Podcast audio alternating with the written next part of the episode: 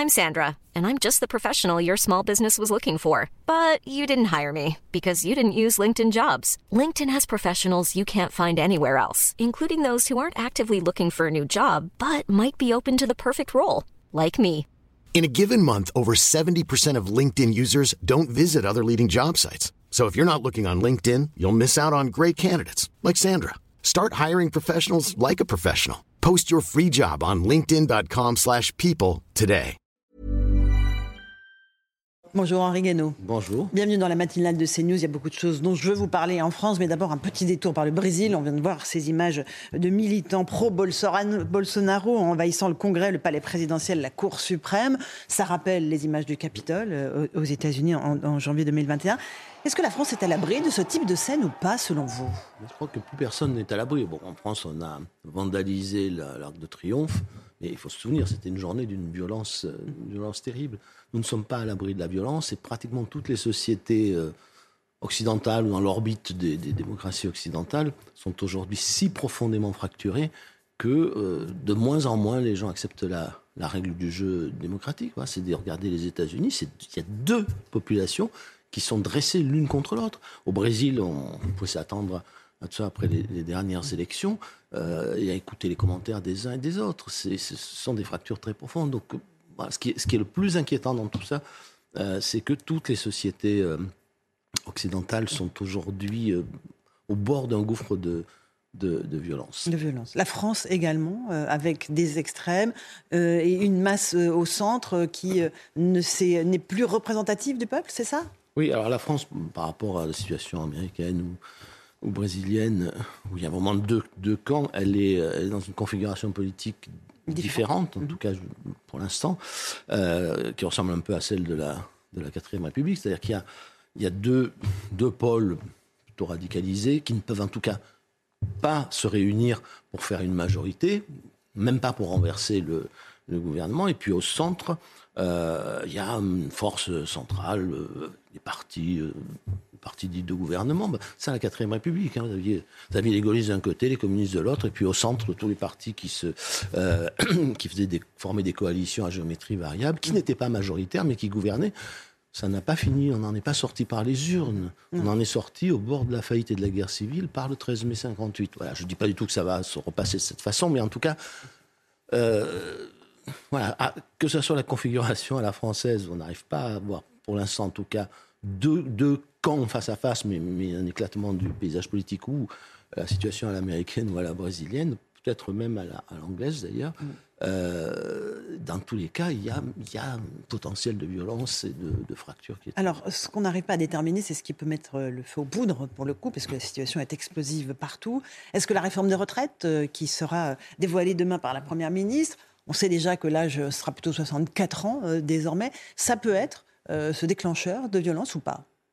Oui, ça, peut, mais on ne sait, jamais quand ça arrive, à quel moment, pourquoi tel jour, pourquoi sur tel événement. Donc, il ne pas faire ce genre de, peut pas faire ce genre de, de prévision. Je ne sais pas si ce sera la retraite ou autre chose. Parfois, ce sont des événements beaucoup plus anodins qui, sur un terrain très inflammable, mettent le feu à la, société. Mais euh, ce qui est certain, c'est que cette, cette réforme, c'est euh, une mauvaise réforme au mauvais moment. Voilà, je veux dire que le climat est, est tel que de toute façon, euh, ce n'était pas le moment de, de- de le faire. Il n'y avait pas d'urgence euh, euh, absolue. Alors, on nous dit que le système va collapser si on ne fait pas cette réforme. Vous n'y croyez pas, ça?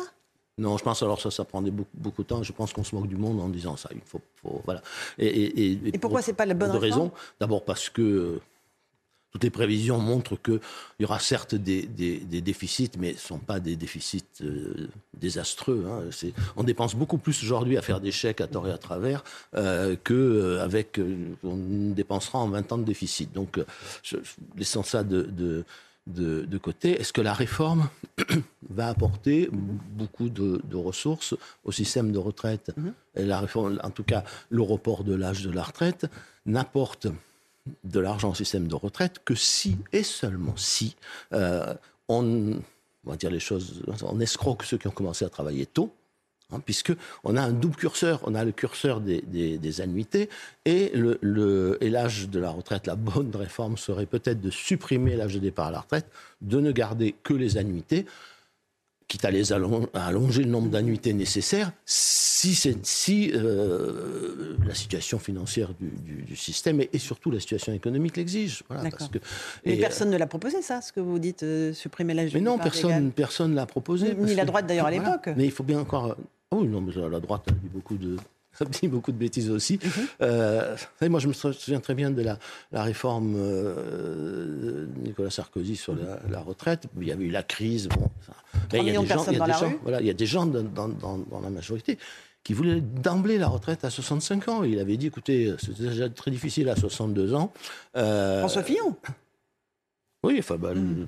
les gens dans le gouvernement, on ne va pas refaire les. Je vais pas refaire mes, critiques du passé, mais euh, et il disait, mais il faut toujours, se, faut toujours essayer de trouver la limite hein, de ce qui est acceptable et de ce qui ne l'est pas. Je trouve qu'on a cessé de chercher les limites de ce qui est acceptable.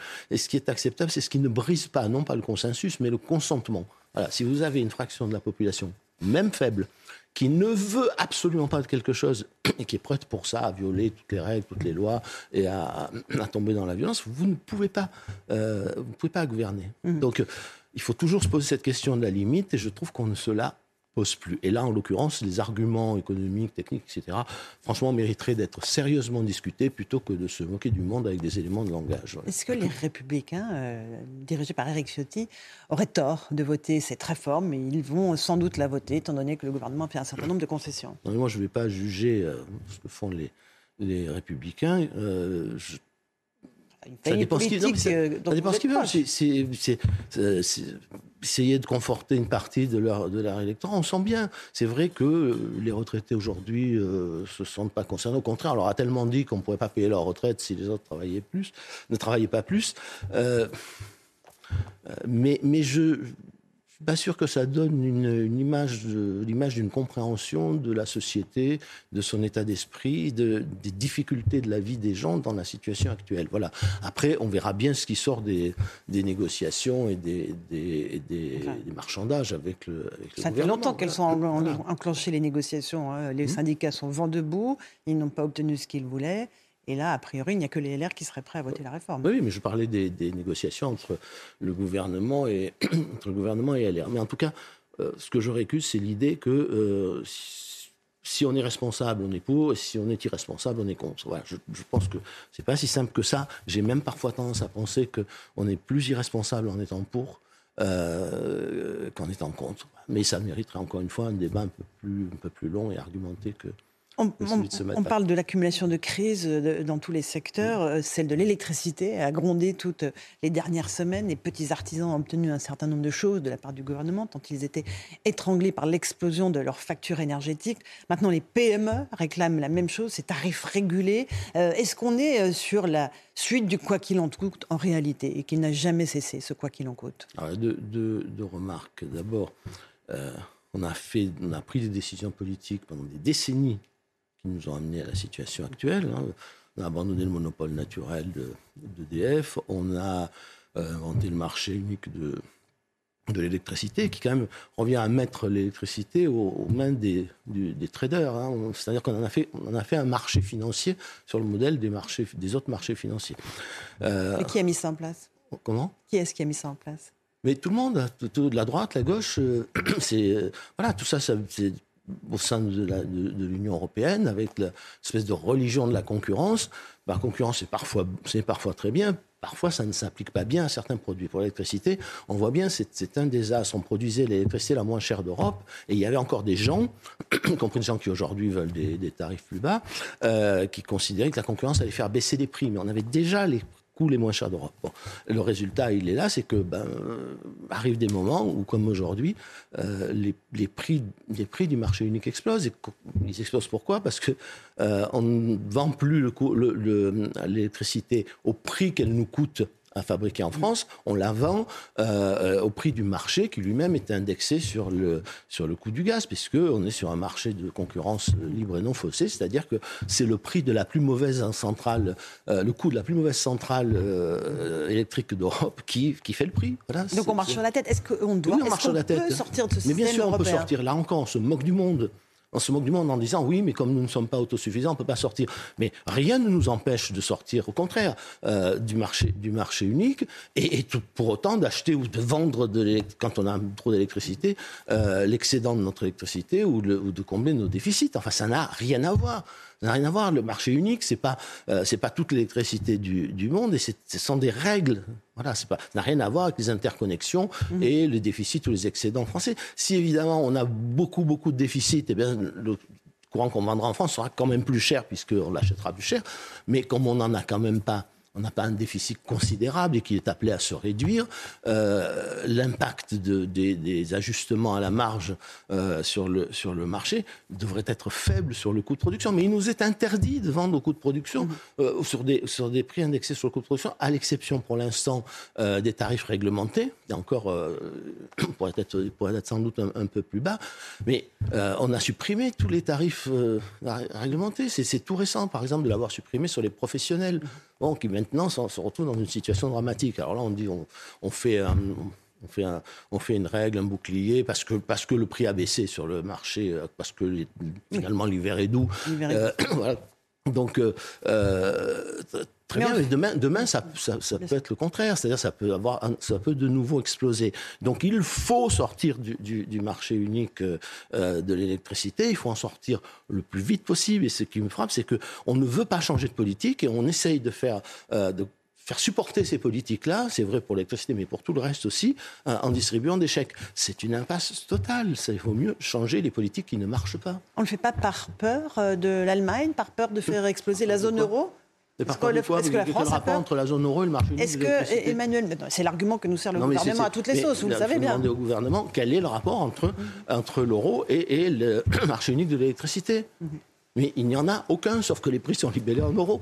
Euh, quant à la peur d'Allemagne, c'est quoi la peur d'Allemagne Ça veut dire quoi? Mhm. Ça veut dire qu'il faut faire toujours tout ce que l'Allemagne veut Ou ça veut dire qu'il faut euh, se battre dans toutes les circonstances, même celles où nous ne nous entendons pas bien, où nous avons des intérêts divergents, pour conserver euh, l'amitié franco-allemande et essayer chaque fois que c'est possible de coopérer. Mais ça ne veut pas dire euh, faire tout ce que l'Allemagne a envie de faire. Enfin, je, Et de nous imposer. Euh, un tout petit mot de. si on vit avec la peur de l'autre, Bien sûr. Vous parlez de... pas un couple très solide. Vous parlez de se battre. Ceux qui mm. se battent, ce sont les Ukrainiens actuellement. La France continue d'aider militairement l'Ukraine avec des chars légers. Jusqu'où faut-il aider l'Ukraine? Jusqu'au bout? Moi, je préférerais qu'on se pose la question comment faut-il faire par tous les moyens pour arrêter cette guerre? Je pense que là, on est moi, j'ai beaucoup parlé au début de la guerre de la surenchère, euh, de la montée aux extrêmes. On est dans la surenchère permanente. On est dans l'escalade permanente. Voilà, et cette escalade, elle reste très dangereuse. J'ai déjà dit que j'espérais que l'histoire me donnerait tort, mais l'escalade, elle grandit tous les jours. on peut aider les, Ukrainiens. La meilleure façon de les aider, euh, c'est que cette guerre euh, s'arrête. Mais pas à n'importe quel prix. Mais ça ne veut rien dire, n'importe quel prix. Non, mais est-ce qu'il faut céder les, territoires occupés par les Russes C'est comme une question extrêmement concrète.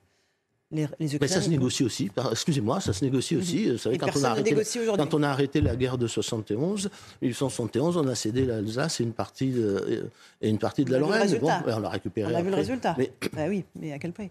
Bah, Si on ne l'avait pas fait, c'était quoi? Ce que faisaient les Allemands, ils occupaient la moitié de la France. Je veux dire, c'est, euh, il faut. En plus là, on est, euh, on a une toile de fond. Ce qui me frappe beaucoup, c'est que on est sur une toile de fond de, d'arsenaux nucléaires, donc, avec un vrai danger. Même si personne n'a l'intention de les utiliser, on ne sait jamais. Un accident est vite arrivé.